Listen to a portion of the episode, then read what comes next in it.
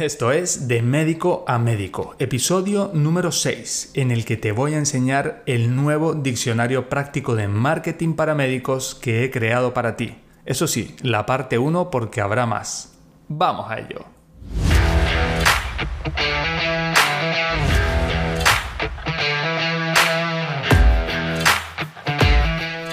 Buenos días compañeros y sean bienvenidos a este nuevo episodio.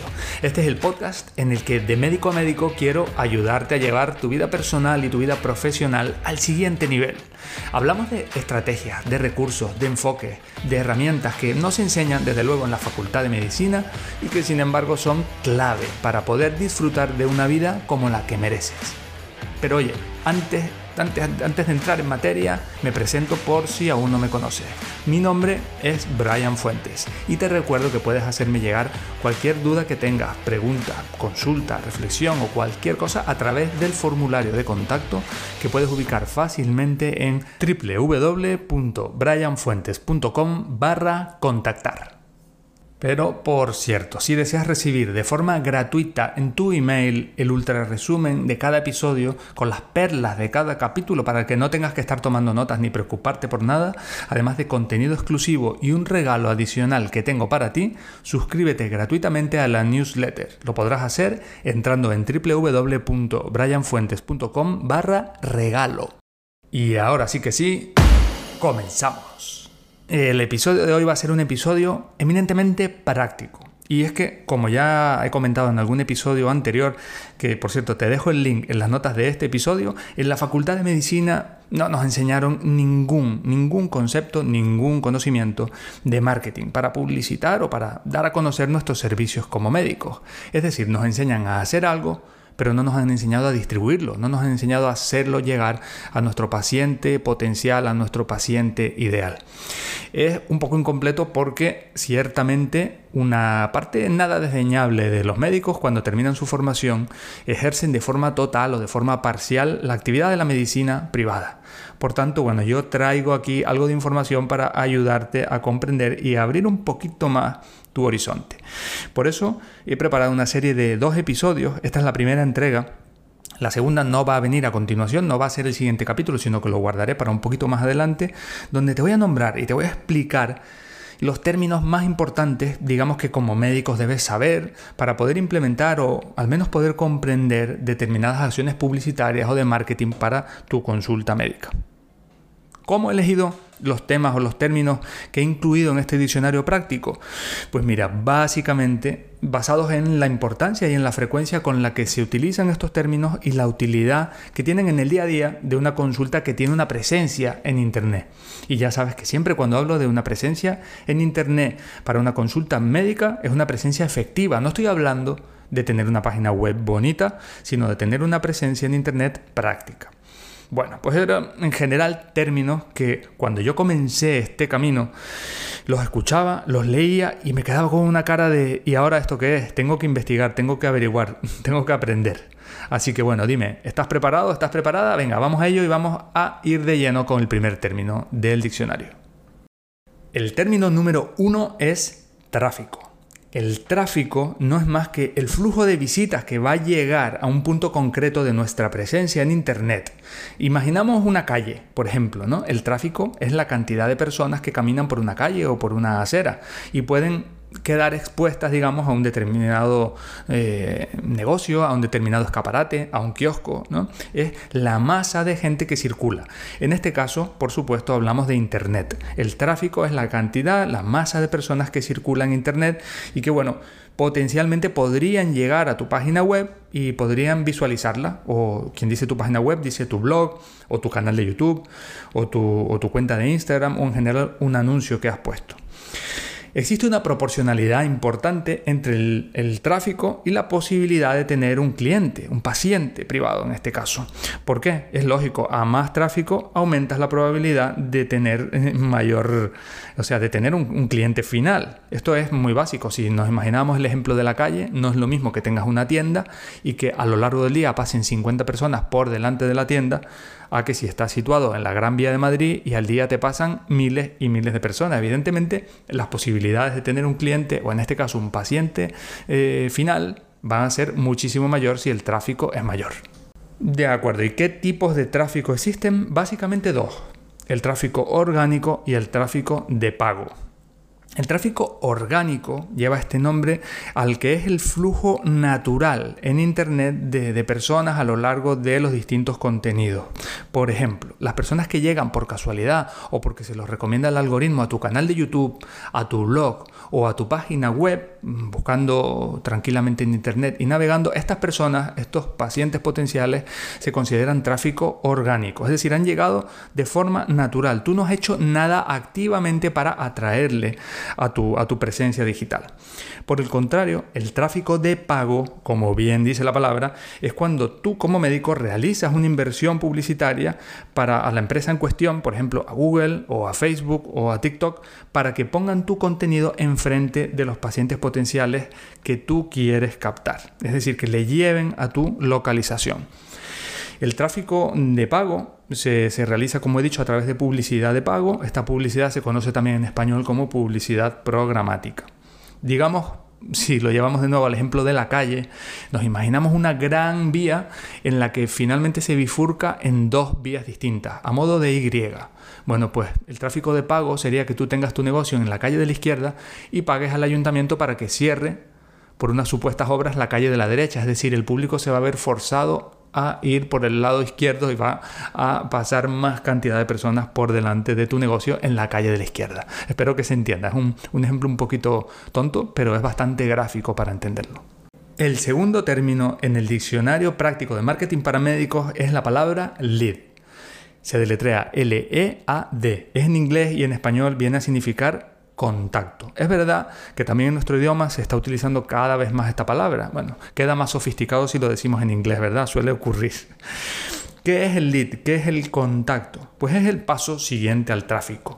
Si el tráfico es una masa de personas que son desconocidas para ti, el lead, el contacto, es el siguiente paso en el que ya ahondamos un poco y tenemos información sobre una persona en concreto.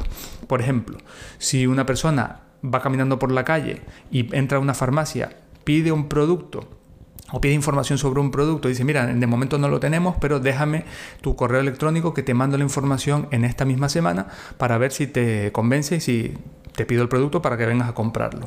Ese siguiente paso en el que ya la farmacia pasa de tener una persona desconocida a tener un nombre y un correo electrónico es lo que se denomina el lead, la información de contacto. Y es clave, es muy, muy, muy importante. Ahora veremos por qué. El tercer término es lead magnet o en español imán de prospectos. Si tengo que decir un término que es clave del episodio de hoy es este. ¿Qué es el lead magnet? ¿Qué es el imán de prospectos? Es un valor gratuito que vas a ofrecer, un activo gratuito que vas a ofrecer a un paciente potencial que viene de este tráfico a cambio de la información de contacto. Es decir, lo que hablábamos antes del ejemplo para obtener su contacto. ¿Qué vas a hacer? Intercambiar algo gratuito, intercambiar algo de valor que esa persona va a querer o que es de interés para ese paciente para que te dé su nombre, te dé su email o su teléfono, etc. Como ves, es tan clave porque el imán de prospecto, el lead magnet, es el activo que te convierte el desconocido en un conocido con nombre y apellido, con email, ¿vale? Va a ser muy importante. ¿Y por qué es tan relevante?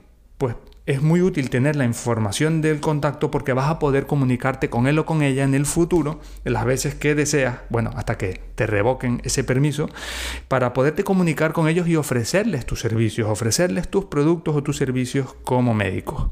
En general puede ser, ya te digo, esta información de valor que das gratuitamente puede ser una consulta de valoración gratuita, puede ser un PDF con un resumen de una patología informativa para un paciente, un mini en vídeo para un paciente en el que explicas las claves para tratar su problema, etc. Mm, puede ser, vamos, casi infinito si nos podemos a, a desglosar o a desgranar lo que puede llegar a ser un imán de prospectos. Ahora que ya tienes el, digamos, el concepto de lead magnet, te invito que en tu día a día, cuando navegas por internet o cuando vas por la calle o escuchas la televisión o la radio, etcétera, te invito a que comiences a verlo y te comiences a dar cuenta cuando están ofreciendo imanes de prospectos para que dejes tu información.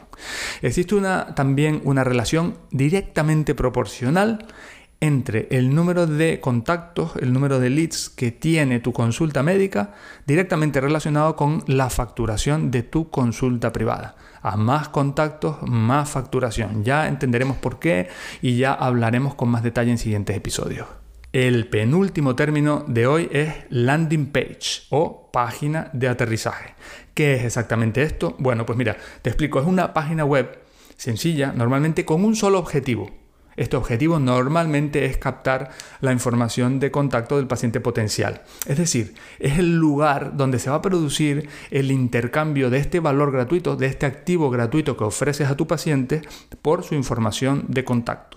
Es decir, la landing page, la página de aterrizaje, debe realizar una propuesta eh, atractiva para poder animarle a realizar ese intercambio. Y no debe tener distractores. La página web de aterrizaje no debe distraer, debe ofrecer valor y debe animar a ejecutar digamos, ese intercambio en el que te doy algo gratis y tú me ofreces tu información de contacto.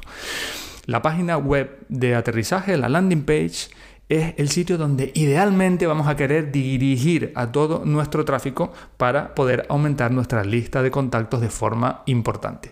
Y por último, pero no por ello menos importante, el último término del diccionario del episodio de hoy es CTA. En inglés, Call to Action, que en español sería llamada a la acción. ¿Qué es un CTA? ¿Qué es una llamada a la acción? Bueno, pues sencillamente sería todo mensaje, todo botón, orden, recomendación en el que vas a invitar a tu paciente a realizar algo. Es decir, es como la mano que va llevando a tu paciente por los distintos pasos de la relación médico-paciente, desde que es tráfico, desde que es alguien desconocido, hasta que tienes su contacto, hasta que después le ofreces tus servicios como médico, etc. El CTA entonces es esa llamada a la acción. ¿Qué forma tiene un CTA? Múltiples. La verás de múltiples formas. Un botón, por ejemplo, llamar es una llamada a la acción, un CTA. Un botón de haz clic para reservar cita es un CTA. Un botón para descargar un archivo es un CTA. Incluso algo tan sencillo como un párrafo en el que diga, si quieres consultar más al doctor, escribe un email a doctorx.gmail.com, aunque esta opción está menos optimizada porque requiere que el paciente vaya a su bandeja de entrada, redacte un nuevo correo electrónico, etc. Esto ya también lo tocaremos en otro, en otro tema. Pero como ves, cualquier acción en el que recomiendas dar un siguiente paso es una llamada a la acción. ¿Por qué traigo el término? Porque es muy importante que las llamadas a la acción sean claras, como digo, para guiar al paciente en todo momento. Esto es todo por hoy, espero que te hayan gustado los términos, que los hayas asimilado con facilidad y que sobre todo los puedas comenzar a utilizar en el día a día, al menos a, ver o a implementar de forma práctica en el marketing médico de tu consulta privada. Y hasta aquí llega el episodio de hoy, me despido de ti, soy Brian Fuentes y recuerda, hemos hablado ya de varias cosas importantes hoy, varios términos. Si quieres recibir en tu email el resumen semanal del episodio con las perlas, en este caso con el ultra resumen de cada término de los que hemos hablado, además del regalo que tengo preparado para ti, como te dije antes, suscríbete a la newsletter entrando en www.brianfuentes.com barra regalo. Y último tema del día no me voy a ir, no me quiero ir sin antes pedirte que si te ha gustado el episodio de hoy, si lo has encontrado útil o te ha hecho clic de alguna manera, le dejes a este podcast una reseña de 5 estrellas. Puedes hacerlo en Spotify, en Apple Podcast, en iVoox o en general en la plataforma de podcast que utilices para escucharme. Sin duda estarás ayudando a otros médicos porque les vas a ayudar a que conozcan este programa y puedan seguir creciendo semana a semana junto a nosotros. Ahora sí, chao chao y hasta el próximo episodio.